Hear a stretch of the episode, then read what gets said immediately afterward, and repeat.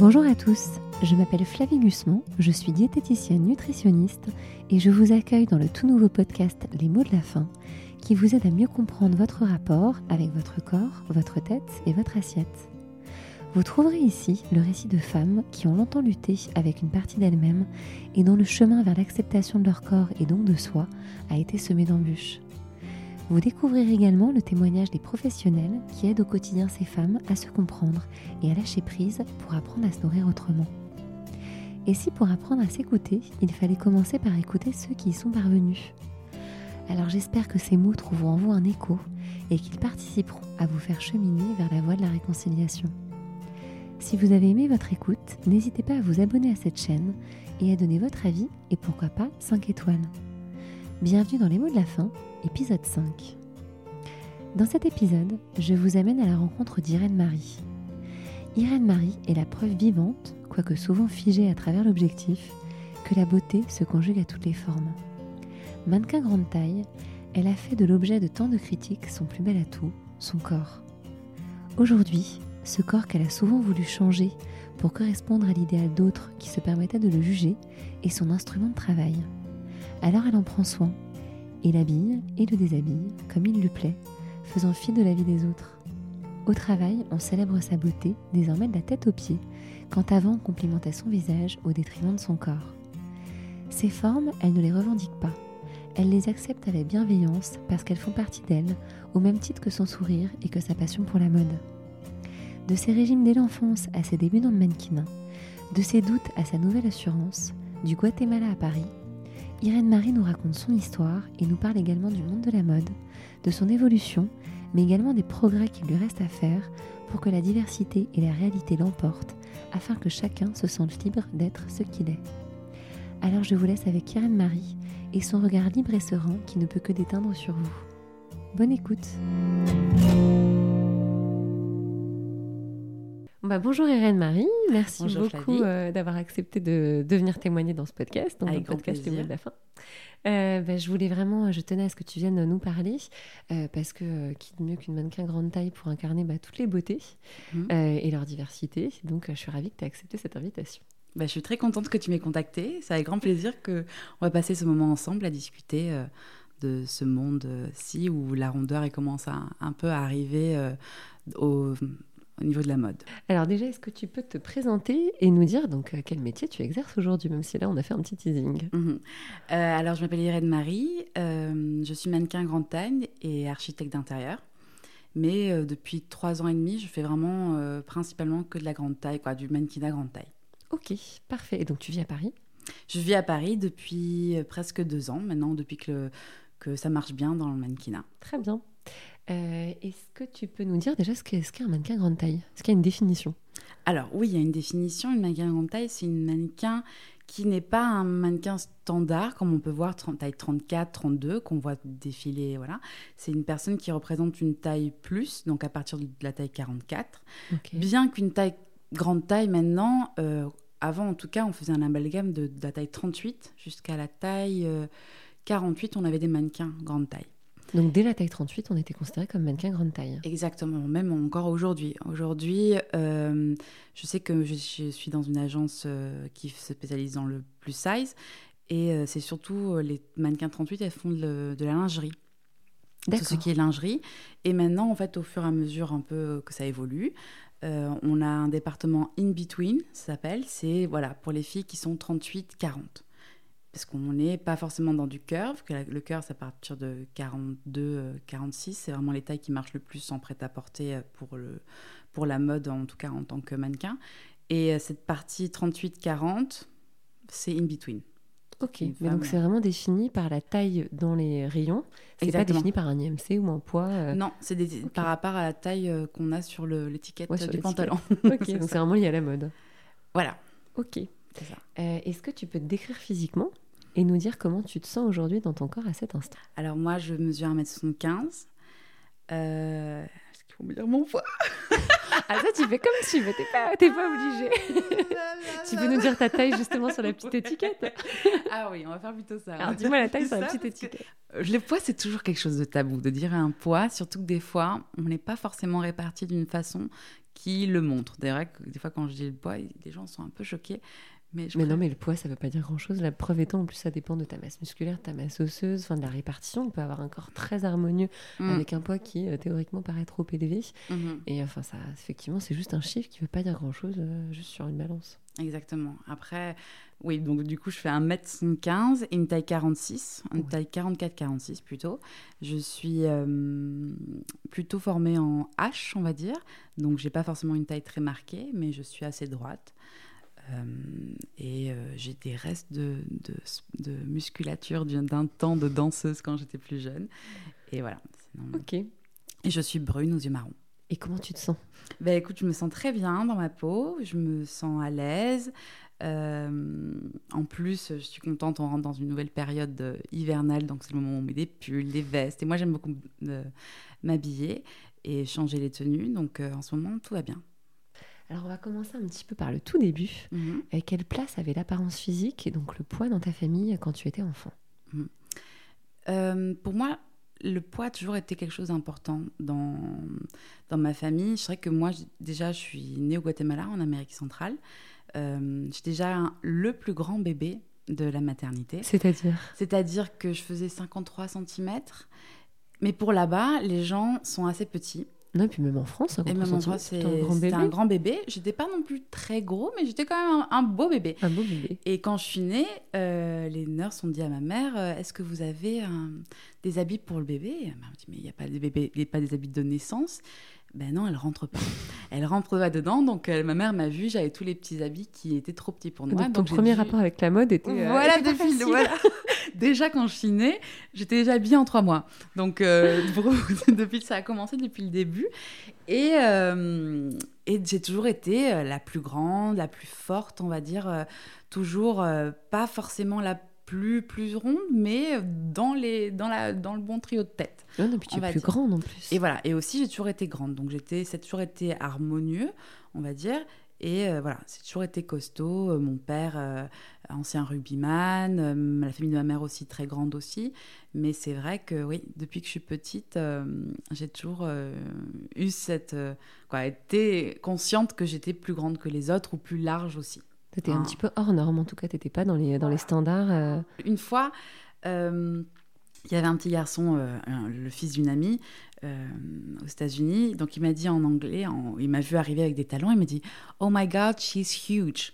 Et sa mère lui dit Mais comment tu peux dire ça? Elle me dit Non, je dis pas qu'elle est fat, je dis pas qu'elle est grosse. Je dis qu'elle est huge, c'est-à-dire qu'elle est quoi. Tout est grand en fait. C'est pas forcément que un poids, c'est que sa taille, toute son, son être, on va dire, est grand. Et, toi, comment tu percevais euh, bah, ces remarques-là? Le fait d'être justement un petit peu hors norme, d'être la plus grande, euh, de ne pas rentrer dans les cases, euh, d'être pas dans les standards? J'ai eu la chance aussi d'avoir un peu une famille aussi comme ça. Donc c'est vrai que je me retrouvais un peu comme eux. Puisque j'ai toujours une personnalité qui m'adaptait à tous les gens. J'étais pas une personne qui était reclue dans mon coin. J'allais une personne une personnalité très sociable. Donc j'ai pas subi vraiment ce tort à me mettre dans un coin à pleurer parce que j'étais différente. Voilà. Donc moi même, euh, moi j'en tirais. Je crois que j'ai toujours tiré ça d'une force en fait, une force d'être différente. Et au contraire, c'est quelque chose que je recherche toujours, d'être euh, singulière dans tout ce que je fais ou un peu euh, originale comme diraient mes amis. c'était quelque chose de positif. Voilà, pour moi, ça a été. J'ai voulu le prendre parce que j'aurais pu ne pas le prendre, et c'est aussi la façon dont on voit, on veut se voir et on veut se concevoir notre vie. Donc, si on le prend dans le côté positif, on va aller dans le côté positif, bien qu'il y ait toujours des gens qui veulent nous tirer vers le bas ou avoir des expériences qui vont être négatives, parce que bien sûr j'en ai eu des, expériences qui ont été difficiles à encaisser et qui ont été dures euh, pour euh, mon moi, quoi, mon, moi intérieur, mon image, mais euh, c'est la façon dont, voilà, on, je pense que voilà, si on veut dégager ça, si on, veut être bien, il faut aussi... le provoquer, se sentir bien en soi pour pas non plus à être affecté par les autres. Bien que c'est normal, on a souvent des, on va dire, des petites euh, attaques, euh, que ce soit des amis, de la famille, des contacts externes, aussi des gens qu'on ne connaît pas qui viennent nous juger sur une apparence. Oui. Ça, ça m'est arrivé plusieurs fois alors que je ne les connais pas et ils viennent me parler. Et surtout, je ne demandais pas leur avis. Exactement, exactement. Je, crois que c'était il y a quelques, quelques années, je crois que ça faisait 4-5 ans, j'étais à Paris et j'avais un petit short, un petit short en jean et des petits talons compensés. Et j'allais prendre le métro. Et je prends le métro, moi je me sentais toute, euh, toute belle, toute pimpante et tout ça. Et il y a une femme qui m'arrête et qui me dit Ah, excusez-moi, mademoiselle, je vous ai vue traverser la, le métro avec votre shop, vous êtes très jolie et tout, vous avez beaucoup d'allure, mais ce serait bien que vous perdiez quelques kilos pour être encore mieux. Et là, j'étais avec euh, moi avec mes écouteurs, je me dis mais comment Comment elle ose venir me dire ça? En plus sous couvert de bienveillance. Hein, oui, et c'est ça le problème. C'est ça le problème, c'est que souvent c'est sous couvert de bienveillance, mais on ne sait vraiment pas qu'est-ce qui se passe dans leur vie, la vie des personnes. J'en parlais avec d'autres euh, collègues mannequins euh, il y a quelques jours sur un shooting. Elles, elles ont l'autre côté, le côté, on dire, de la minceur, où on, on leur dit mais c'est bon, toi tu devrais manger un peu plus parce que tu es trop maigre, tu vas t'envoler mais on ne sait pas si c'est un déséquilibre alimentaire, c'est un mal-être, est-ce que c'est une maladie? Les gens se permettent de juger sur quelque chose qu'ils ne savent pas. Donc qui a peut en plus avoir des répercussions beaucoup plus graves après parce que euh, moi, sur mes grands chevaux, j'étais un peu outrée. Et du coup, comment tu as réagi justement? Ah, moi, j'étais outrée. Moi, je suis restée quoi Je suis restée quoi? Que j'ai rien dit, j'en ai pas. Non, mais t'as la jeunesse aussi qui fait que c'est compliqué de réagir dans ces cas-là. Oui. on peut être un peu sous le. oui, mais en fait, j'étais vraiment sous le choc. J'étais sous le choc. J'ai pas eu la réaction et après, j'étais outrée. J'en ai parlé à des potes. Ils m'ont dit, mais c'est pas possible. Mais ouais, c'est ouais, des choses qui arrivent, mais souvent. Souvent, des gens qui se permettent des choses ou des petites. Euh, des petits commentaires qui se veulent bienveillants, mais malheureusement ont beaucoup d'effets néfastes après sur le comment on se sent. Et puis qui traduisent un jugement, même s'ils sont bienveillants, euh, ils, émettent un jugement sur toi et sur ta personne. Exactement, quand par exemple, euh, des fois, euh, par rapport au poids, ben, j'ai eu des fluctuations de poids, et ah, t'as minci, c'est bien, en plus, t'as vraiment un joli visage, c'est dommage.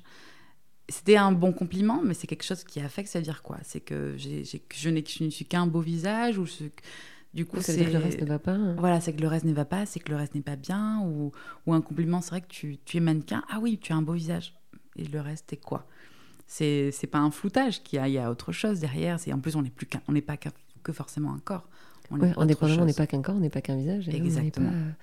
En fait, ça dépend un peu de ce que tu fais de ces remarques-là. Il faut avoir la force de caractère de les prendre de manière positive mmh, mmh. pour les retourner en quelque chose de positif. Mais je pense que aussi ça s'apprend. Ça, bien sûr, on vient pas né comme ça avec le. Certaines personnes sont qui sont revendicatives et ont une personnalité telle que directe.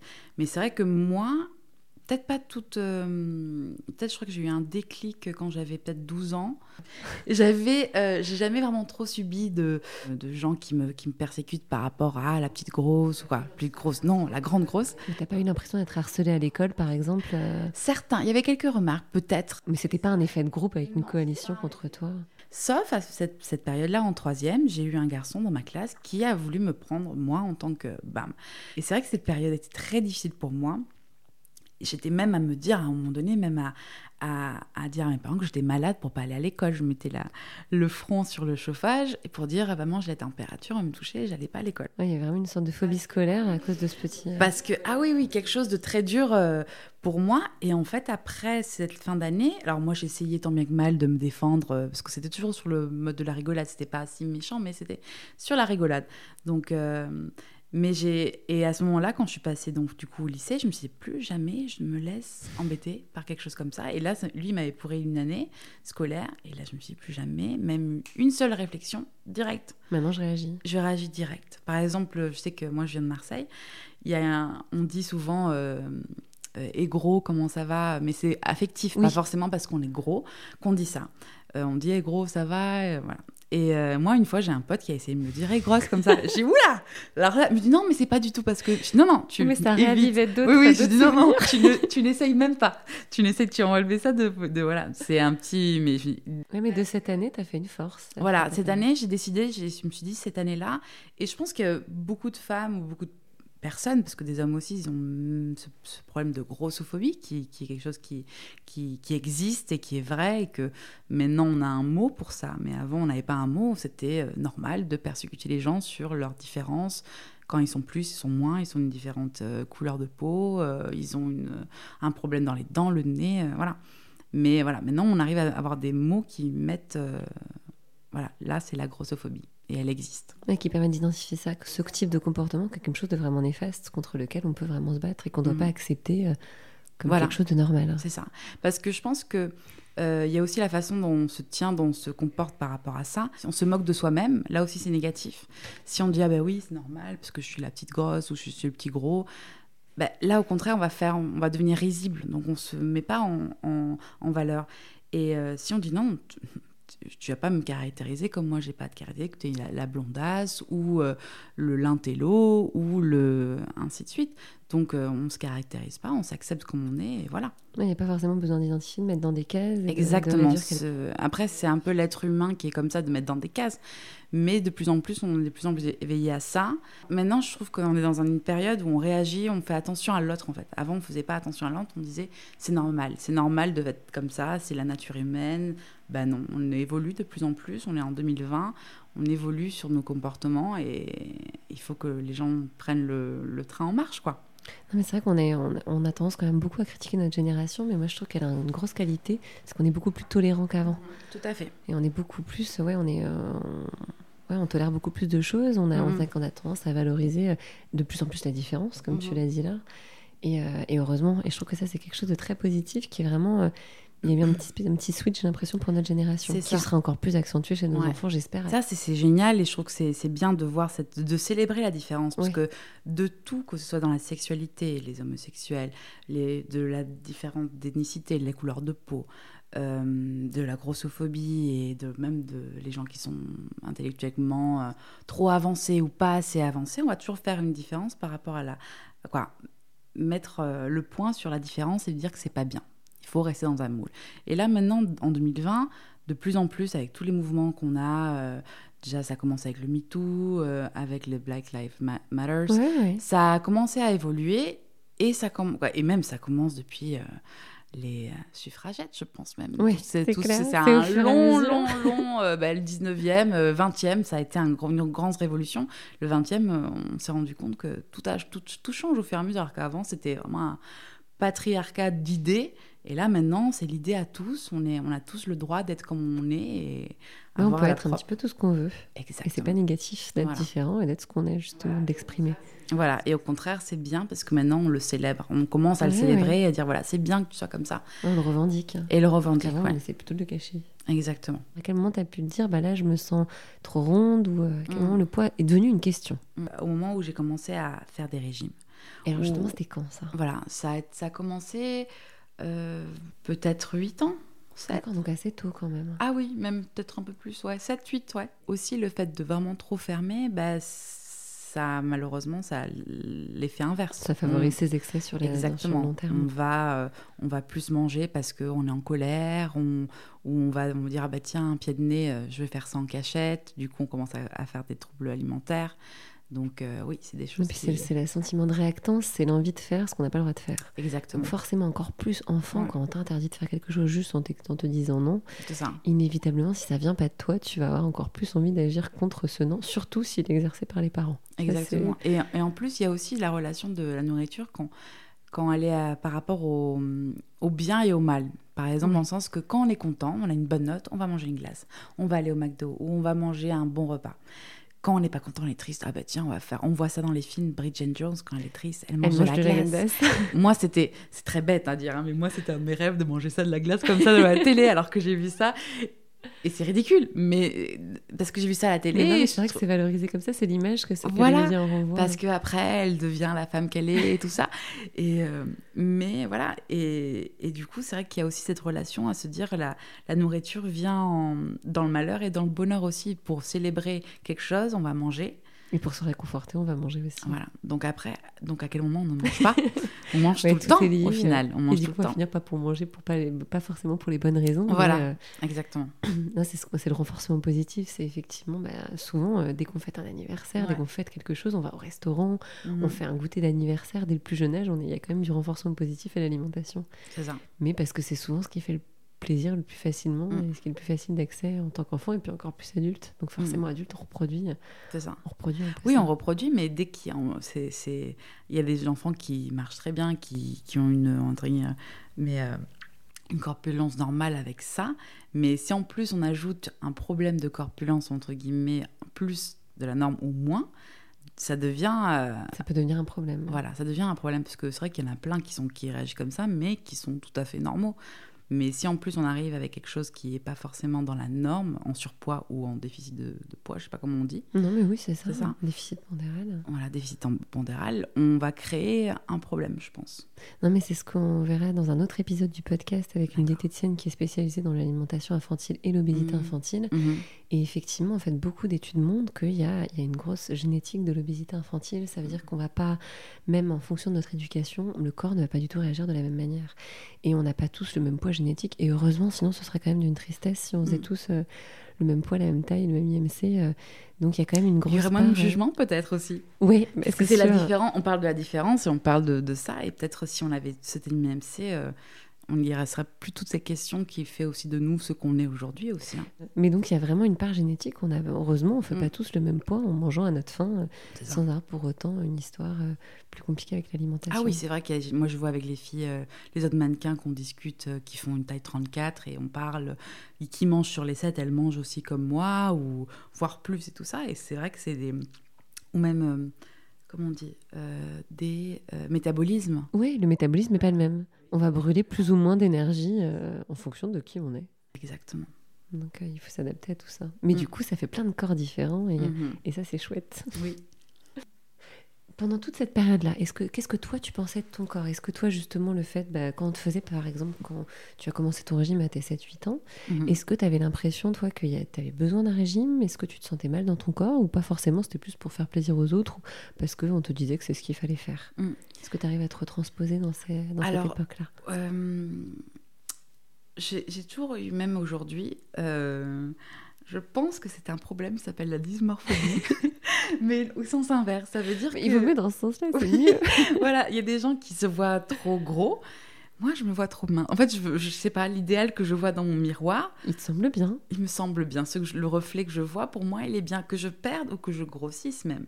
Tu vois pas de différence. Quand tu te vois dans le miroir, tu vois le même corps. Voilà, exactement. Je me vois moi, en fait. Je me vois pas forcément le corps qui m'habite. Ouais, tu vois pas que l'enveloppe. Voilà, exactement. Je, oui, je vois mon corps, bien sûr, je vois mon corps, j'en ai conscience. Et quand je mincille ou quand je grossis, je le sens par rapport à l'effort physique. Quand je fais un effort, c'est un peu plus difficile ou pas. Mais euh, oui, quand je vois dans mon miroir, j'ai l'impression de. Donc c'est vrai que c'est pas, je crois qu'il n'y a pas, pas trop de gens qui sont comme ça comme moi, mais. Mais non, mais il en faudrait plus, c'est bien parce que souvent c'est effectivement à l'inverse. On perd du poids, on se voit encore avec le poids qu'on a, qu'on a, mm. qu'on a, qu'on a perdu depuis. C'est rarement dans l'autre sens. C'est ça. Euh, par exemple, là, j'ai un peu minci par rapport à quelques. Ça fait quelques années que j'étais sur un poids qui était un peu haut dans ma fourchette, on va dire. Et là, j'ai perdu, j'ai repris, entre guillemets, le poids que j'ai commencé quand j'étais un peu au mannequinat. Je me vois toujours pareil, en... quand, quand, je me vois dans le miroir, je me vois toujours pareil qu'il y a euh, 10 kilos par exemple. Tu te sens bien. Mais je me sens bien. Je le vois dans mes, habits. Je dis, oui. non, c'est pas possible, ils sont trop grands. Maintenant, qu'est-ce que je fais? Il faut que je le rechange. Ok, bon, c'est trop bien. le shopping. tangibles. Voilà. Tu vois la différence. Je vois la différence, quelque chose de tangible, mais dans mon miroir, je me vois pareil. Non, mais je crois qu'on a euh, tous. Euh, à part enfant, peut-être on se voit comme tel qu'on est parce qu'on mm. n'a pas eu de stratégie de, mm, mm, de, de, de, contrôle au niveau de son poids et puis on n'a pas eu de réflexion vis-à-vis de son corps. Mais après, je pense que les yeux, de toute façon, sont toujours un bon miroir déformant, dans un sens comme dans l'autre, effectivement, plutôt souvent dans l'autre sens, mais il faudrait que ce soit plus souvent dans ce sens. Bah, c'est pas plus. Quoi, c'est, dans le sens que là, au moins, on, quoi, je sais que dans cette façon, est-ce que c'est moi qui me suis d'une forme d'autodéfense que j'ai peut-être eu quand, depuis que j'étais petite par, par rapport au entre guillemets, euh, à cette attente que j'avais de ma famille à mincir, à rentrer dans les clous, à, rentrer dans une taille certaine, et que c'est mon autodéfense qui a développé ça, et qu'au final je me vois et que je ne me vois pas en fait, je me vois en tant que ce que je veux être et ce que je suis quoi. Je me sens être en tout cas. ce que tu te sens être. Voilà, ce que je me sens être. Et euh, je ne me vois pas le corps, le bourrelet, le ci, le là, ou le, la vergéture. Je me vois moi. Et ok, elle est là, la vergéture. Elle n'était pas là hier. Ok, elle est là. Mais en tous les cas, elle ne me gêne pas. Et peut-être c'est ouais, c'est mon moyen d'autodéfense par rapport à ce que tu me disais. Est-ce que tu as réagi d'une façon? Peut-être c'était inconscient cette façon de me protéger et que je l'ai toujours en fait. Et du coup maintenant, euh, chaque critique qu'on va faire sur mon physique, euh, je le, on va dire qu'il. Ça va pas t'atteindre. Voilà, il va couler, ça glisse, c'est ça. Il va couler et et maintenant, au contraire, depuis quelques années, je vais plus le pointer en disant rendez-vous compte de ce que vous me dites là, en fait. Ça va peut-être me toucher de temps en temps, mais même après le confinement, j'ai réussi un peu à, ouvrir un peu plus euh, euh, cette sensibilité, à me dire, mais en fait, je vais faire un peu plus, rendre les gens conscients de ce qu'ils font, en fait, même si c'est pas malveillant, mais moi je le prends pas mal, mais rends-toi compte de ce que tu es en train de me dire là. Ouais, maintenant tu oses dire. euh, Maintenant, je me dis, il faut que je. Je vais pas éduquer les gens, mais je vais leur dire qu'en fait, y a, y a, ça peut être néfaste sur une personne qui est beaucoup moins qui bien plus fragile dans- par voilà. rapport à sa perception d'elle-même et son image de soi. Ouais, parce Non, que mais c'est bien, c'est pas de l'éducation, c'est de la sensibilisation. C'est ça. Il faut être au courant de la personne qu'on a en face. On peut pas savoir ce qui on a en face. Si une personne qui vient, qui a des troubles alimentaires, euh, qui mange trop, qui se fait vomir, qui a un mal-être, qui a une maladie euh, auto-immune ou quelque chose comme ça, qui le dérègle son, son poids ou quelque chose ou pas des persécutions dans sa famille par rapport au poids et qui, qui ont une relation très haute dans les deux sens, hein, autant dans la maigreur que dans la grosseur. On ne sait jamais qui on a en face et il faut être aussi conscient de ce qui on a en face et pas forcément arriver à attaquer sur euh, quelque chose aussi euh, sensible que le poids. Moi, Peut être. peut-être preuve un peu plus d'empathie euh, avant de juger. euh, Mm. En fait, oui, d'émettre un jugement moral euh, envers quelqu'un. Mais même pour tout en fait. Je pense, Oui. je pense qu'on peut rentrer ça dans tout, mais là aujourd'hui on parle du poids, mais je pense que ça pourrait s'appliquer à plein de choses en fait. Non, et puis moi, je le vois en consultation, j'ai des, Mm. des patients, une petite phrase peut déclencher quelque chose. euh, Souvent, notamment dans les troubles du comportement alimentaire, il y a beaucoup de génétique, c'est comme dans l'obésité notamment. Mm. Euh, mais il y a des facteurs, ce qu'on appelle les facteurs environnementaux, et ça peut être une petite phrase très anonyme qui va en fait déclencher quelque chose. Un, un trouble du comportement alimentaire qui va se décompenser à ce moment-là parce que ça aura réactivé tout ça, réactivé une histoire personnelle. euh, Exactement. Le pouvoir des mots est hallucinant Ouais. en fait. C'est le pouvoir des mots. Des fois il y a un petit, une petite phrase comme tu dis, ou euh, même un replacement, on, on te replace. euh, on te replace le, le t-shirt parce qu'on voit ton bourrelet ou un truc comme ça. ouais, c'est pas tes gestes aussi. hein. Ça veut dire qu'on n'est pas bien. Du coup, euh, on va, on va, on va pas être bien. Mais oui, il faut. C'est assez complexe. Mais au contraire, c'est bien qu'on ait des, des podcasts comme ça où on en discute et on parle de ça et on, on dit- on dit les choses, quoi. Mais ça peut sensibiliser pour que tout le monde ait conscience de la portée de ses gestes et de, Mm. ses, de ses pensées et de ses mots. Envers quelqu'un surtout qui peut être un peu plus fragile vis-à-vis des Mm. estimes de soi, notamment quand on est plus jeune euh, ça. ou qu'on a un trouble au niveau effectivement de son, Mm. son comportement alimentaire. Mais je pense qu'on est tous fragiles à un moment donné. Là, maintenant, quand. Et même souvent, on me le pose la question si moi j'étais mal à l'aise par rapport à mon poids. Je dis non, mais oui, bien sûr que j'ai été à un moment donné, mais plus maintenant. Donc c'est vrai que ça, cette partie-là a été effacée. Endormie, on va dire. Et moi, maintenant, je suis en mode je suis et Je suis ce que je suis ce que je suis. voilà, tout simplement. et je vais pas être jugée. Voilà, j'ai pas été jugée. Et après, revendiquer, je suis pas encore dans cette partie-là, parce qu'il y a des gens qui revendiquent, qui aiment euh, revendiquer, parce que pourquoi? Parce que je pense qu'il y a aussi un gros mal-être derrière, ils ont besoin de Ouais, s'affirmer, de le dire. de dire et de le crier haut et fort. Euh, je ne suis pas à ce stade-là, je suis vraiment en mode bah, je suis comme ça. Et Ouais, dans tous les cas, euh, voilà, et ça te convient. il y a surtout dans la, dans la, la grande taille, il y a quelque chose qui est très fort, qu'il y a beaucoup de gens qui disent Ah, c'est bien, tu t'assumes. Ça, cette phrase, elle, est, elle montre Ah, quel courage, tu vois, de poser en maillot de bain, quel courage. Moi, je pourrais pas. Ça vient, bien entendu, euh, gentiment euh, arriver sur le, le tapis, mais c'est pas. C'est c'est en gros, quel courage tu as de ce corps de te montrer en sous-vêtements. Ouais, ça veut dire plein d'autres choses derrière. Mais hein. oui, mais ils se rendent pas compte le pouvoir de ce mot. Mais moi, je suis là, mais comment ils osent me dire ça? Alors que non, il n'y a pas du courage, a de la fierté. hein. Mais oui, de la fierté, ou même c'est mon corps, je suis comme ça, pourquoi j'aurais honte de me cacher? Parce qu'on est parce qu'avant on disait bah, il faut se cacher, il faut se cacher, il faut pas se mettre en maillot de bain, il faut euh, tous- les épisodes de, de- de trucs de mode à la télé, de relooking, euh, les rondes elles sont souvent couvertes, elles sont souvent euh, sans déco ou elles mettent un petit décolleté pour montrer la poitrine, mais sinon tout est couvert, tout est large, fluide, ample. On va toujours cacher les bras, mettre un blazer. Et on va jamais célébrer les formes ou, ou si elle a envie de s'habiller d'une certaine façon, le faire. Non, il faut rentrer dans des codes. Faut pas les pour- mettre en valeur, faut les dissimuler. Exactement. Mm, Donc les corps un peu plus ronds doivent être dissimulés. Exactement. Ça veut dire ça. Ouais. Pour être sublimé en fait. Pour être Mhm. sublimé, il faut être dissimulé. C'est ça. Alors qu'effectivement, on a le droit, euh, bah, heureusement, de se mettre en valeur et de mettre en valeur les rondeurs, ce qui est quand même très féminin et qui est très Mhm. joli. Si justement c'est euh, c'est assumé, pas revendiqué, mais assumé. Mm, Justement, par rapport à tous ces, ces, ces- ces régimes donc, qui ont pu commencer tôt, mhm. est-ce que tu en as fait beaucoup et est-ce que ton poids a beaucoup évolué? Alors, j'ai fait beaucoup de régimes. Oui, on peut dire que j'ai fait beaucoup de régimes. J'ai vu des diététiciennes. Je crois que la première diététicienne que j'avais, peut-être. euh, oui, j'avais, je devais avoir ouais, 12 ans, peut-être.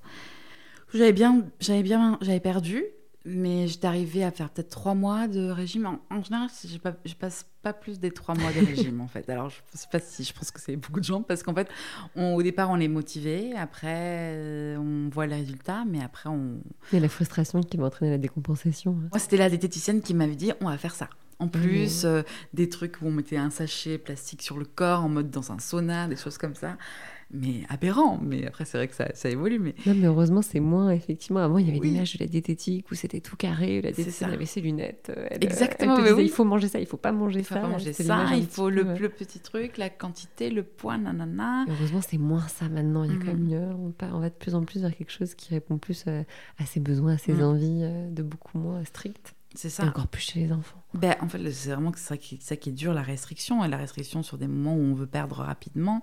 Euh, mais ça, je fais des diététiciennes. Après, j'ai fait des, des trucs, euh, des, des, régimes euh, South Beach. C'est un peu. on enlève les féculents. En gros, c'est c'est protéiné, quoi. C'est une diète protéinée. ouais, un peu tout, quoi. Un peu tout. Euh, soupe au chou en mode rigoler avec des copines, mais c'est pas. Voilà, mais... Là, pour le coup, t'as pas duré trois mois, j'espère. Oui, voilà, non, non, là, ça, ça même pas une semaine, j'ai réussi. Je pense qu'il faut vraiment changer une hygiène de vie, en fait. Quand, dans ce moment-là, il faut un rééquilibrage de, de tout ça. Après, tout ce qui faut pas être dans des choses trop restrictives. Hein, Exactement. Ça ne durer, ça va pas être pérenne. Euh. C'est ça. Parce qu'après, sinon, en fait, dans la distance, on peut plus, on peut pas faire. Bah non, puis heureusement qu'il faut pas. Si on pouvait rester dans un régime hypocalorique dans la durée, ça irait pas du tout. Ça mènerait justement à des déficits pondérales. Mmh, Donc heureusement que le corps, bah, il réagit au bout d'un moment et qu'il te dit non, non, non, là, c'est pas, c'est mmh. pas ce dont j'ai besoin. Je veux plus que ça. C'est ça. Même si on lutte contre ce phénomène-là. la dernière fois que tu as fait un régime, c'était quand? Alors, des fois, quand je me sens, alors quand je sens que j'ai une période comme tout le monde qui a pris un peu de poids, les fêtes ou le confinement où, on, a, on a tout cuisiné, on a tout. Euh, moi, je crois que les deux premières semaines, je crois que je mangeais beaucoup de pancakes tous les matins en mode des pancakes sirop d'érable. Et à un moment donné, j'ai dit bon, arrête. Si ça dure deux mois, ça va faire. Voilà, là, ça va faire. Oui, c'est pas possible. Mais euh, du coup, un vrai régime, ça fait quand que j'ai déjà, peut-être un an. Et là, maintenant, j'essaie de me dire, euh, je prends conscience des aliments que je mange. J'ai toujours eu de la chance, bah, parce que aussi depuis très tôt, j'ai été éduquée dans faire attention à ce que je mange. Donc, j'ai toujours mangé équilibré. Donc, j'ai toujours mangé euh, avec les bons gras. Le problème que j'ai été, c'était l'extra. La petite glace en extra, la petite quantité en plus, le, on resserre une deuxième portion. Mais dans le prof, quoi, le fond des choses, parce que même si moi je suis en surpoids, mon IMC me dit clairement que je suis en surpoids à un moment donné, j'étais en obésité. Mais euh, mes comment s'appelle? Mes analyses de sang. Ouais, mes analyses de sang. mes analyses de sang étaient parfaites et jamais de problème. Même si on est en surpoids, ça ne veut pas aussi dire qu'on est non plus trop quoi en mauvaise santé. Bien sûr qu'on est. C'est pas synonyme. Ouais, même bien sûr qu'on est dans un excédent de poids et qu'on sait que par rapport à la graisse viscérale et, viscérale et tout ça, ça va être euh, pas forcément.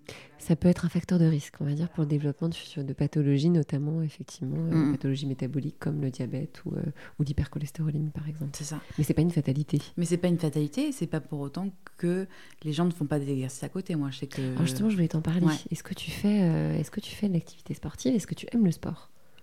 Alors, j'aime beaucoup le sport en collectivité, les jeux de, choses de groupe. Moi, j'étais danseuse pendant très longtemps. J'aime beaucoup danser, j'aime beaucoup faire du, du pilates, du yoga, des choses comme ça. C'est vrai que la salle, j'ai essayé de me réinscrire avant le Covid d'ailleurs. Je venais de m'inscrire et du coup, le Covid est arrivé. Du coup, ben voilà, je suis allée une seule fois. Et euh, donc, j'ai commencé à faire du sport chez moi, des petits challenges de, workout. Euh, j'ai toujours été euh, musclée par rapport au, sport que je faisais. Et c'est vrai que aussi, ça m'a maintenue aussi dans un certain poids parce qu'avant, jusqu'à mes 20 ans, je faisais à peu près 6 heures de sport par semaine. Mais par plaisir, parce que tu Par plaisir, parce que je faisais de la danse, parce qu'à l'école, on faisait deux heures de sport, mais mm-hmm. c'est pas, pas deux heures en mode waouh, mais c'est quand même quelque chose, une activité. Et à côté, je faisais 4 à 5 heures de danse en plus. Et après, quand je suis arrivée dans la fac et tout ça, j'ai commencé un peu à laisser un peu le sport, euh, la jeunesse, on sort, choses comme ça. Donc c'est vrai que c'est là où j'ai commencé à prendre du poids aussi. Parce qu'à un moment donné, je me maintenais dans un certain poids. Tu avais un certain équilibre entre le sport et tes apports. Le euh. sport et voilà. Et en fait, j'ai continué de manger comme je mangeais avant, sauf que j'ai arrêté le sport et du coup, c'est là où j'ai commencé à, à, monter en fait, en, poids. Donc au fur et à mesure des années, j'ai commencé à prendre.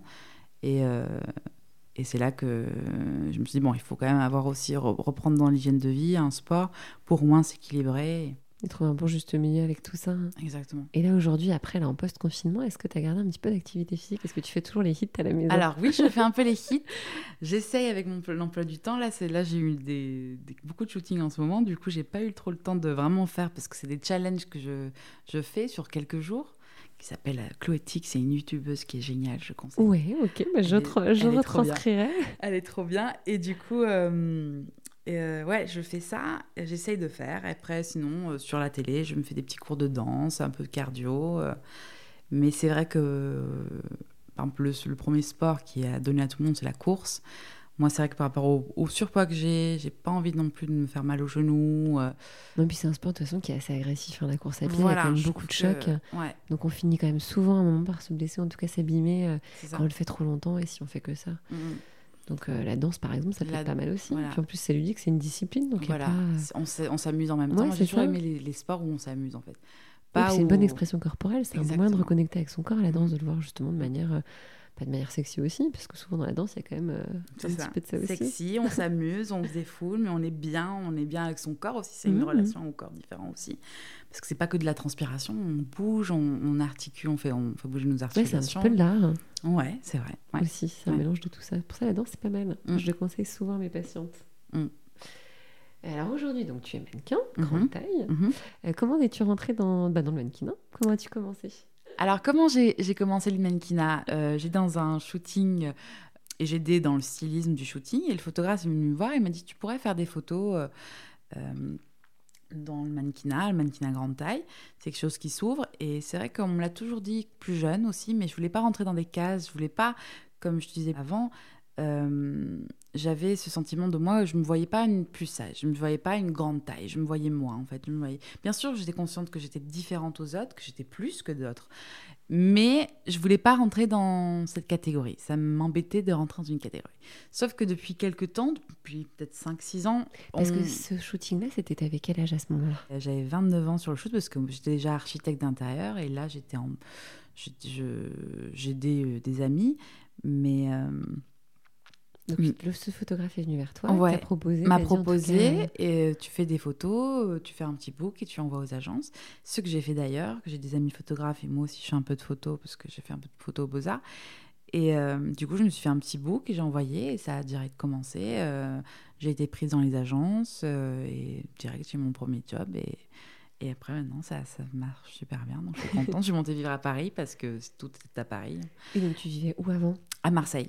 Et donc Et- tu es née au Guatemala. Moi, je suis née au Guatemala et après, j'ai vécu en France, euh, après en Guadeloupe euh, et un peu en Guatemala, mais deux ans de ma vie. Donc, je suis plus française. Donc, quoi, je suis les deux, mais je me sens plus française. euh, Et donc depuis trois ans à Paris. Ouais, à Paris depuis trois ans. Est-ce que tu te rappelles de tes débuts, de ton premier shooting? Alors, oui, c'était pour une marque d'ailleurs que je travaille avec encore depuis. C'était mes premiers clients, mes premiers clients et ça allait toujours. euh, je suis devenue très proche d'eux aussi parce qu'on a, euh, on, se, on se voit presque tous les deux mois. euh, Je fais des shootings Oui. pour eux. Et, euh, et c'est vrai que moi, avant, j'étais beaucoup plus pudique sur moi-même. C'est vrai que, par exemple, entre amis, entre filles, on se déshabille souvent, on s'habille. Moi, j'étais une personne qui était assez pudique, qui n'aimait pas trop me montrer. Et c'est vrai que le mannequinat m'a aidé à enlever cette, cette barrière de moi, en fait, de, de me voir, parce que euh, on, en a rigolé il n'y a pas très longtemps avec la maquilleuse, c'est elle qui m'a fait un peu ce déclencheur. On- elle me maquillait et j'étais un peu mal à l'aise par rapport au maquillage, parce que c'était pas la façon dont je me maquillais moi. Oui. Et du coup, je lui dis est-ce que tu peux mettre un peu plus de mascara, un peu plus de eyeliner? Et elle me dit bah écoute, c'est le client qui veut. Mais maintenant, tu es un mannequin, tu c'est plus ton image, c'est l'image euh, Que la là, marque tu, la marque. Et là, elle m'a dit ça, et je dis waouh, ok. Je suis là, bah, suis... euh, c'est ça le métier de mannequin, c'est qu'en fait tu, oublies ton image le temps du shooting et tu le prêtes au désir de, du photographe. Et là, du coup, ça m'a switché, j'ai réussi à un peu à, me défaire de cette image que moi je vais, Irène Marie, euh, tous les jours me maquiller avec un petit eyeliner, euh, me mettre telle tenue. Bah là maintenant, non, je suis mannequin. Et c'est ça le métier de mannequin. Et ça m'a aussi aidé à euh, ce valeur, cette valeur au corps, de me cacher même. euh, maintenant, j'ai aucun problème de me mettre en sous-vêtements euh, devant des gens que je ne connais pas ou que j'ai connu une heure avant. là maintenant, c'est Il y a moins de pudeur, t'es il plus y a à l'aise. beaucoup plus à l'aise. Voilà, j'ai dématérialisé cette Oui, une petite, dif- une petite une petite, distance. diffé- ouais, une petite distance. C'est comme je, je suis un peu sortie parce qu'en fait, c'est mon outil de travail. C'est Mhm. devenu mon de travail. Du coup, euh, comme certains utilisent bien sûr son cerveau, hein, on utilise son cerveau aussi dans le mannequinat aussi. On va pas rentrer dans le Dans le l'amalgame, que- dans le cliché qu'on dit que le mannequin n'utilise pas son cerveau. Mais euh, en gros, c'est vraiment ton corps, ton véhicule, et c'est ça qui, qui a besoin. Donc, euh, donc, en fait, ton image, tu, tu, tu te dissocies un peu de ça. Et ça m'a beaucoup aidé. euh, aussi par rapport à ma valeur propre et mon regard envers moi, de se dissocier et aussi, bien sûr, euh, être payé pour euh, mes formes. Ça a été un, plutôt valorisant. Voilà, valorisant et une grande revanche sur tous les mots qu'on m'a dit depuis que je suis petite.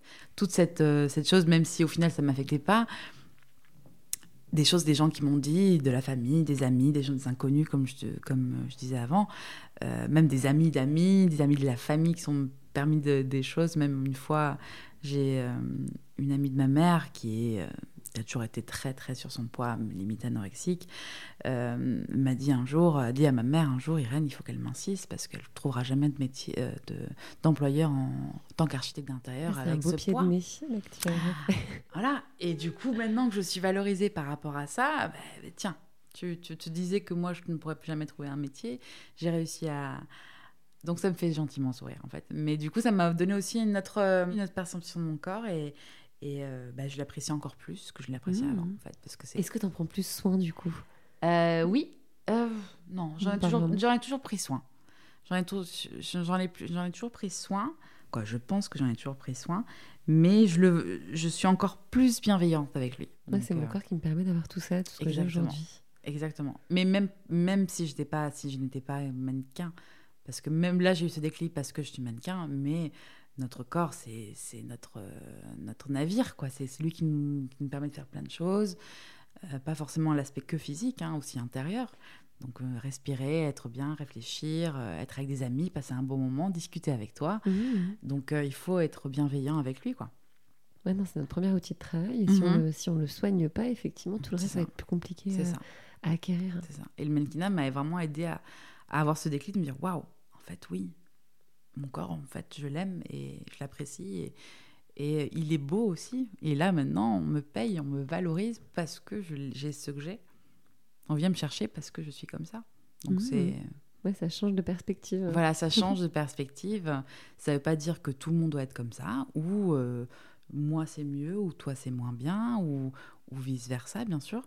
C'est que, comme on parlait de diversité, c'est aussi célébrer cette diversité, de dire, voilà, on, est, on peut être tous bien. Et est-ce que justement, tu as vu une évolution dans le milieu de la mode euh, depuis tes débuts, donc depuis il y a trois ans? Est-ce qu'il y a des mannequins, il y a de plus en plus de mannequins grande taille? Mm. Est-ce que tu en as en tête des connus euh, mm. euh, qui t'ont un peu servi de modèle aussi? Ouais. Alors, bien sûr, la plus, la plus grande, c'est la plus grande. C'est Ashley Graham. Moi, c'est vrai que c'est pour ça que je suis rentrée dans le mannequinat aussi, parce que on me l'avait dit quand j'étais plus jeune de faire du mannequinat, mais je ne voyais pas d'exemple. Pour moi, c'était un stigma qui était négatif. La grande taille, c'était un mauvais mot, c'était pas joli. C'était tabou même. C'était pas la grande taille, ça. C'était tu peux pas être mannequin normal. Voilà. mannequin grande taille. Mannequin grande taille, c'est mannequin gros. C'est pas, c'est pas, c'est pas, c'est pas positif.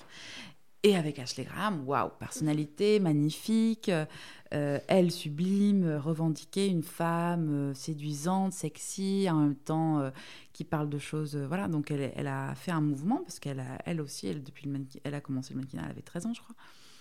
Et, elle l'industrie a évolué grâce à elle aussi, parce hein. que avec elle et aussi grâce à elle, parce qu'elle a commencé à avoir une voix et elle était porteuse de, plein de messages sur le body positif et tout ça. Et après, on était dans un contexte actuel qui a fait aussi changer beaucoup de choses. Donc, euh, depuis trois ans, non, je trouve pas que ça a changé grand chose. Mais on est en voie. Moi, je suis, arrivée, moi, je suis arrivée dans un moment où ça c'était déjà en train de changer. Donc, je vois pas le train en marche. Euh. Voilà, j'ai pris le train en marche. voilà, j'ai réussi à courir et rentrer dans le wagon. Mais euh, et, ce que je vois là au fur et à mesure, c'est que on, on, est en train de définir encore plus les tailles en fait. Avant, on mettait tout en grande taille. Tout ce qui n'était plus un 36, on mettait en grande taille, en fait. On mettait tout euh, dans, le même, dans le même. Sauf que maintenant, on commence à avoir une autre classification, parce que bien sûr, en tant qu'être humain, on classifie.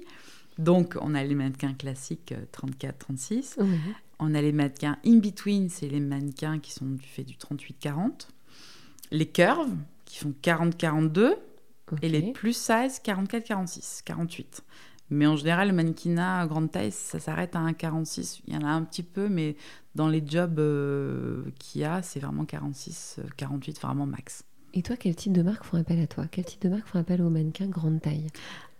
Alors, est-ce qu'il y a un type de marque en particulier? Est-ce que c'est plus sur les podiums? Est-ce que c'est plus dans les magazines? Alors là, moi, par exemple, ça fait trois ans, je suis un peu jeune dans le milieu, entre guillemets, euh, toute novice. Euh, mais c'est vraiment beaucoup de commercial. C'est du e-shop, c'est des marques qui ont des, euh, des sections euh, grande taille, mais pas du tout de défilé. C'est très rare.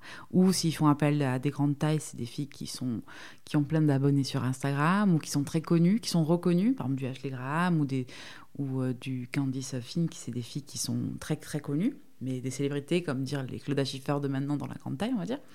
Mais sinon, les filles mannequins, entre les mannequins grande taille X, ils n'ont pas forcément.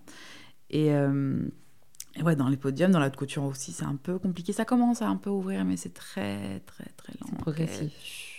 Et comme je dis, c'est des filles qui sont très connues. Euh, c'est plus pour leur influence. Voilà, c'est aussi leur influence. Donc c'est ça qui me dérange un peu. C'est dans les magazines, c'est au contraire, ils veulent valoriser le bourrelet. Oui. C'est ils vont chercher la photo qui va clasher avec la vergeture, avec euh, le bourrelet, hein. voilà, qui choque, avec le la sursexualisation peut-être aussi. Moi, ça me dérange, ça parce que je suis pas qu'un bourrelet ou euh, qu'une vergeture ou qu'une sexualisation de quelque chose. Il n'y a pas juste la femme en... qui va porter un vêtement comme ça. C'est ça, la femme qui est mode, qui est avec son petit trench, avec sa petite chemise blanche ou avec la, la dernière tenue euh, Balenciaga dessus. Non, non, c'est on va prendre la fille, on va, on va lui mettre avec un une culotte et des, des barésies comme ça, on, la On veut que ça choque, que ça marque. Quand on voilà, on va choquer. on va choquer par là euh, cette diversité. Ah, du coup, on montre que c'est pas encore la norme finalement. Non, ouais. Du coup, c'est pour ça que je dis, moi, pour l'instant, je trouve pas encore. Ça commence à arriver, et comme on dit souvent, quoi, beaucoup de filles parlent de ça aussi, mais euh, il y a des pays comme l'Angleterre, les États-Unis, euh, l'Allemagne qui sont beaucoup plus ouverts parce qu'ils ont des gens déjà de grande taille plus dans leur pays. Quoi. Moi, je sais que la première fois que je suis allée, euh, même en Hollande, j'ai eu l'impression euh, que j'étais chez moi. parce que, bien qu'il soit blond, aux yeux bleus, et voilà, et que je suis brune aux yeux marrons, mais c'était le gabarit était différent. Ah, ils sont plus grands, un peu plus costaud, pas forcément gros, mais costaud. plus sportif, plus, Voilà. Et du coup, moi, j'étais, moi, je suis arrivée, je dis, oh, c'est mes pères, c'est mes. enfin Parce qu'ici, ici, je me... et encore, quand je suis au Guatemala, je me sens alien, parce que là-bas, ils sont beaucoup plus petits. Euh, euh, moi, je mets souvent des talons, du coup, euh, les gens, je fais facile 1m80, 82. ça détonne dans le paysage. Euh, voilà, et en plus, je suis pas fine, du coup, c'est vrai que. même en France, mais bon. Mais ça change, au fur et à mesure, ça change. Et je... même dans les défilés, on commence à voir des filles in between, taille 40, mais c'est les femmes, la femme de quotidienne qu'on voit tous les jours dans la bah rue, quoi. Donc c'est bien, parce que maintenant, on commence à voir ça dans, dans les défilés. Et au fur et à mesure, J'ai l'impression que ça avance, mais vraiment à petits pas. Voilà, au petit compte de goût. mais ça avance, c'est bien. On félicite quand même. on félicite la participation. on dit qu'on met, les encouragements. Voilà, c'est ouais, ça. Mais c'est pas la révolution encore, mais ça commence à arriver.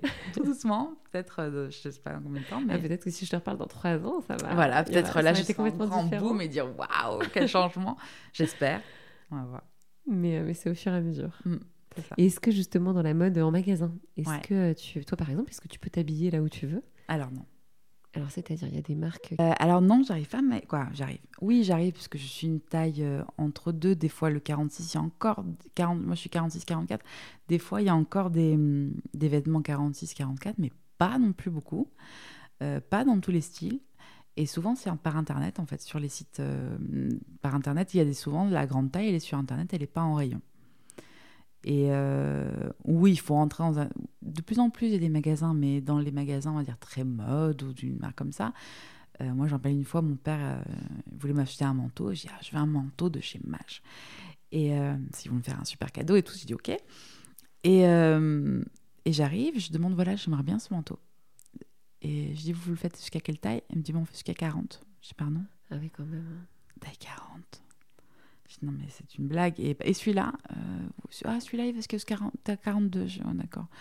Mais en fait, non, ils arrêtaient. Donc, on, ce problème de sizing, on l'avait vu avec les couples qui ont changé aussi. Oui, c'est-à-dire, ils ont ouvert, ils ont créé plus de taille Le, sizing, c'est. En gros, euh, c'est des fois, ça arrive qu'on fait par exemple une taille 40. On va dans un magasin, on va, on, va chez Zara on essaye un 40, il ne voit pas, on va prendre du 42, et sur un autre modèle, il va nous faire 38, euh, on rentre dans le 38. Parfois, c'est pas très cohérent. Pourtant, c'est la même enseigne. Mais en fait, des fois, le patronage, en fait, c'est pas les bonnes mesures, c'est pas la même matière, de coup, s'adapte du coup, c'est pas les mêmes. Et les Couples, ils avaient eu un gros souci, c'est que en fait, ils faisaient tout très petit. Parce qu'ils voulaient que des filles, comme Abercrombie et Fitch, que ce soit que des filles minces qui portent leurs vêtements. Ok, donc volontairement, ils avaient sous-taillé. Exactement. Et du coup, euh, oui, voilà, ils avaient sous-taillé, donc ça a été un gros. euh, même on voyait les, les, les campagnes, hein, les campagnes, c'est des gens très, très, très, Ouais, très, c'est vrai très, minces. quand on parle, je vois les couples, je me Ouais. dis que les couples étaient quand même très, très, enfin, très, très minces. Voilà, très très mince. Et du coup, on faisait cette culture de ça, même à Abercrombie, ils disaient, même Victoria's Secret aussi, à un moment donné, ils ont été décriés par rapport au défilé parce qu'ils mettaient que des femmes, euh, des ovnis à défiler. Parce Ouais, là, que... c'est des corps même plus du tout accessibles. Mais pas du tout, mais pas du tout, parce qu'en fait, quoi, c'est magnifique. hein, Je ne je dis pas qu'elles sont pas belles et que c'est aussi euh, à force de sport, d'alimentation. Il faut attention ces femmes-là, hein, bien sûr.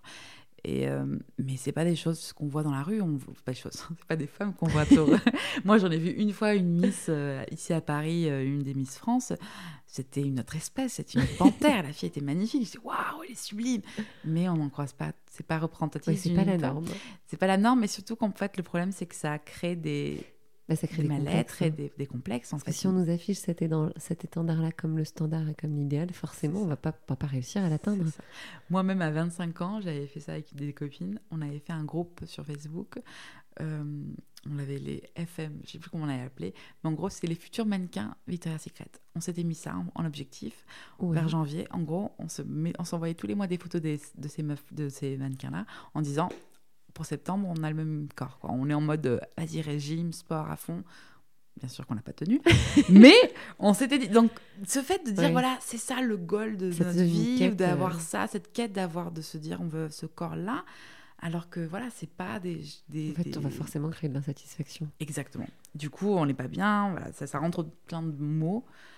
Alors que si on exposait tous ces corps sur le mannequin, notamment sur les défilés d'un mannequin Victoria, des mannequins Victoria's Mhm. Secret, ça aurait plus rien à Mhm. voir.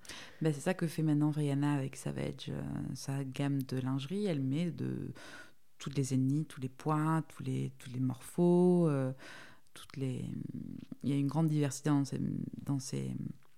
C'est pour ça que ça marche aussi, hein, parce qu'on on se reconnaît, on se voit. Moi, pourquoi Ashley Graham aussi, ça me fait plaisir qu'elle soit là. C'est que avant et encore, c'est pas exactement la forme de mon corps, mais au moins on se voit, on se dit ah ben c'est aussi une normalité. C'est pas forcément que la fille 34, 1m80 qui est belle. Non, ben, il y a elle aussi qui est là.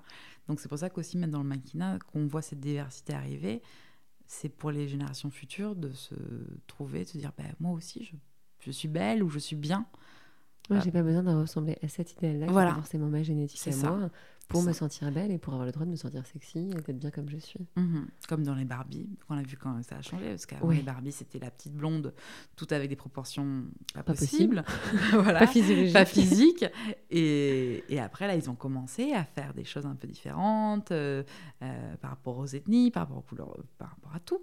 Est-ce que toi, tu penses euh, que tu as un rôle en tant que mannequin grande taille euh, dans l'aide à l'acceptation des femmes de leur corps euh, pour justement ces femmes qui, qui feraient plus une taille 42, 44, 46 Bah écoute, pour l'instant, je suis pas encore à ce degré-là de me dire je suis un rôle, je suis.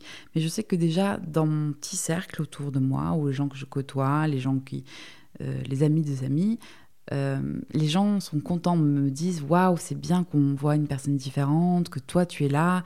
Euh, quel plaisir entre guillemets de se dire ben tu es différente et tu es bien et tu es célébrée dans quand on te met dans des dans dans des affichages de, de revues, quoi, pas de revues, Non, mais non, de, de magasins, c'est que voilà, on célèbre euh, toi, ton, que comment tu es toi, et tu n'es pas une fille 34, tu es une fille euh, 44, 46, et tu es là, et comme à côté de la fille qui fait 34, mais vous, avez, vous êtes au même niveau.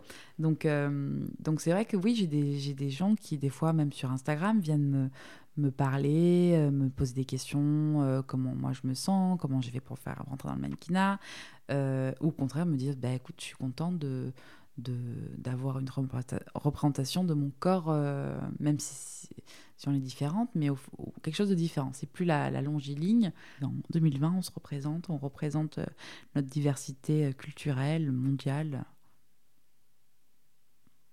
D'accord. Euh, Aujourd'hui, est-ce que toi, quand tu choisis un vêtement, Ouais. selon quels critères tu le choisis? Ah. Est-ce que tu choisis parce qu'il t'affine? Ah, Est-ce que tu choisis parce que Ah, tu l'aimes? Ah oui, cette question. J'adore. C'est vrai que. Alors, avant de faire. Moi, ça fait très peu. de- Donc, ça fait trois ans que je fais du mannequinat. Et. euh, avant, j'ai toujours aimé la mode, j'ai toujours aimé m'habiller. On m'a souvent dit, on m'a toujours dit, toi ça te va bien, tu le portes bien. Mais parce qu'il y a aussi une façon de porter un vêtement, il y a aussi une assurance à l'avoir. Il faut pas non plus. Euh, j'ai des amis qui s'assument pas et qui pourtant font une taille. On va rester dans les tailles, hein, confection, mais qui, non pas sont pas forcément en surpoids ou légèrement en surpoids. Ils vont s'habiller tout le temps en noir, mais pour cacher, ou ils vont pas se mettre en valeur des atouts. Moi, c'est quelque chose que je dis souvent, c'est qu'il faut déjà savoir comment on est, savoir voilà ses atouts, parce que tout le monde a des atouts et tout le monde a des défauts, tout le monde a des choses qui vont bien ou pas bien, ou qui, moi j'ai des longues jambes, moi j'ai une petite taille, moi j'ai ci, voilà, tout le monde il faut les repérer, se regarder dans le miroir, se dire voilà moi j'essaie. Euh, donc, par exemple, moi j'ai des longues jambes, j'aime bien mettre des pantalons très serrés, j'aime bien mettre des petites jupes par exemple contre, j'ai un peu de ventre. Donc le ventre, alors on va essayer de voir comment on peut aussi le mettre en relief ou pas. Mais des fois, j'ai des habits qui me plaisent tout simplement. Et même si je sais que ça va me grossir ou qu'il y a peut-être un, petit pull qui va m'affiner plus la taille, bah, si ça me plaît, je vais le mettre. Parce que je sais que c'est aussi un, un, amusement, l'habillement aussi. C'est un, jeu, s'habiller, se changer, se, se parer. Euh, ça te donne de l'assurance, on se sent bien parce qu'on est un peu plus mode, parce qu'on est un peu plus. Mais c'est vrai que oui, souvent, euh, on, a ce, truc de se dire on va s'habiller pour se camoufler ou se cacher ou pour effacer une rondeur, par exemple, ou euh, une maigreur aussi. On va prendre un truc ample ou serré. Mais moi, quoi, moi j'ai envie de, de célébrer mes mes courbes ou mes non-courbes aussi, mon corps, quoi. Parce que même si pas forcément une courbe, parce qu'on peut être en grande taille, pas forcément avoir euh, la petite taille, la petite taille euh, serrée et les grosses hanches. Moi, par exemple, je suis assez droite. Donc, euh, on a tous des, des, points positifs et des points négatifs. Et voilà. Et, composer avec ce qu'on a, mais aussi célébrer ce qu'on a. Et du coup, maintenant, là, tu, tu, te, tu te permets ah, je me permets de t'habiller comme tu veux. Tout. Tout. Il y a quelques petits trucs encore que je me dis. Ah Quel est le petit, le petit truc justement Ah, les débardeurs. Les débardeurs? Ouais, les débardeurs, j'ai du mal encore. J'ai du mal, les débardeurs. Je mets un débardeur en dessous dans quelque chose, mais. le débardeur tout seul, si tu vas pas te sentir parfaitement à l'aise dedans. Ouais, je suis pas. Oui, pour dormir. Oui. Mais sortir dans la rue en débardeur, non. après, indépendamment du poids, il y a plein de personnes qui peuvent se sentir pas très à l'aise en débardeur parce qu'on est quand même très dénudé. Hein. Ouais, on est très, euh, très dénudé. Mais tu vois, par exemple, je, je préfère euh, mettre un bandeau, tu vois avec les épaules nues. C'est bizarre, c'est le débardeur. parce que voilà, parce qu'après moi j'ai une poitrine, du coup il faut avoir un, le soutien-gorge. Euh, bon, on peut le mettre oui, sans bretelles, mais apparent. Le petit bourrelet qu'on a dans le petit. Après c'est des trucs de bête euh, qu'on a toutes. Mais des petits, blocages. Mais il y a quand même des petits. On peut pas. Ouais. C'est un travail, hein, c'est un travail de se débloquer tout ça et c'est et je pense que ouais, on arrive au fur et à mesure, plus on vieillit, plus on s'accepte, plus on, on commence à passer. Parce que moi je vois quand j'avais 20 ans, c'était complètement différent parce que j'étais plus ah non mais là il y a un petit poil qui dépasse, je peux pas mettre la jupe parce que je suis pas parfaitement. Alors que là, maintenant, à 30 ans, on est là. Bon, ça existe. Euh, comment tu te vois dans ton corps aujourd'hui? Est-ce que tu te vois comme un allié ou comme un ennemi? Ah, moi, je le vois comme un allié, je le célèbre. À un moment donné, euh, il y a beaucoup de gens qui disent que c'est un temple, il faut le vénérer. Et faire attention à ce qu'on met aussi dans notre temple, les offrandes qu'on va mettre dans, cette, euh, dans ce temple. Donc, donc bien sûr, des fois, bah, tu as envie de donner des choses qui sont pas forcément très bonnes à ton corps, mais il faut voilà prendre soin. Euh, je pense que aussi à l'extérieur qu'à l'intérieur et aussi même mentalement quoi. Quand je dis intérieur, c'est pas forcément que de la nourriture, c'est aussi ce qu'on se met dans les idées, dans son mental, et tout ça te permet d'être bien en fait. Donc si tout ça, tu arrives à, faire un, un, équilibre euh, des choses un peu négatives des fois qui arrivent, de une grosse soirée où tu as beaucoup bu, où tu as beaucoup mangé. Je pense qu'il faut essayer de trouver un équilibre dans tout ça pour être bien dans son corps parce qu'on ne peut pas être parfait tout le temps. On peut pas être euh, avoir une hygiène de vie parfaite. Il y a des gens qui l'ont et non, bravo mais à pas normal, c'est ça qui n'irait pas. Ouais. On peut pas manger la même chose tous les jours, avoir le poids qui bouge pas d'un gramme d'un jour à l'autre. Ça, ça nécessiterait un hyper contrôle et donc ce serait pas sain. Il faut accepter, ouais, c'est ça. Il faut accepter que qu'on puisse avoir des petits. Euh, des petits dérapages, on va dire, ou des dérapages, hein, parce que même si c'est des petits ou des gros, des, dérapages tout simplement, mais qui font de ça la vie qu'on vit. quoi. On qui nous permettent d'avoir un bon moment. Voilà, une soirée un, peu plus arrosée avec des pizzas, bah, ça nous a permis de passer un super moment avec des copains, de mhm. s'amuser, de décompresser, de lâcher la pression. Et même si, si on fait un régime parce qu'on a besoin d'un équilibre, même régime, ce mot est un peu tabou, un peu dur, parce qu'on voit beaucoup de choses de privation. Mais en tout cas, c'est un rééquilibrage alimentaire. Si on est dans le process de, rééquilibrage et pour être mieux dans son corps et dans sa santé physique, il faut tout le long être bien avec son corps. Pas forcément se dire, parce que moi je l'ai entendu et moi aussi je l'ai fait à un moment donné, me dire je ne serai bien qu'à ce poids-là. Je ne serai bien, je ne serai qu'heureuse que si je rentre dans du 36. Je serais que heureuse si j'avais une peau comme ci, euh, si j'ai plus d'acné, si j'ai plus de bourrelets, si j'ai plus de vergetures. Et du coup, on se met mal pendant tout le process, et c'est pour ça que des fois, le processus s'arrête parce que oh, on n'a plus la force, on est tellement fatigué parce qu'on se fatigue mentalement de toute cette pression qu'on se met tout seul ou les gens nous mettent. Du coup, il faut vraiment, je pense que s'aimer tout le long, s'aimer qu'on l'on soit à 100 kg, 80 ou 60 kg s'aimer tout le long parce que dans tous les cas, notre corps est notre véhicule qui nous va nous a être avec nous de, des 100 ou 80 ou 60 kilos. Quoi. Je me disais ce matin, je suis en mode euh, cette période, j'ai l'impression d'être une des héroïnes euh, des Sex and the City à Paris, euh, vive la vie de femme célibataire qui vit, qui croit que la vie à pleines dents. Et voilà, là en ce moment, je suis dans cette période-là et je, je, voilà, je fais de ma vie le film que je voudrais voir. Il faut faire en sorte que ça soit tout le temps le cas. Exactement. oui, après, à un moment donné, ça peut être un truc un peu lynch, un peu plus torturé.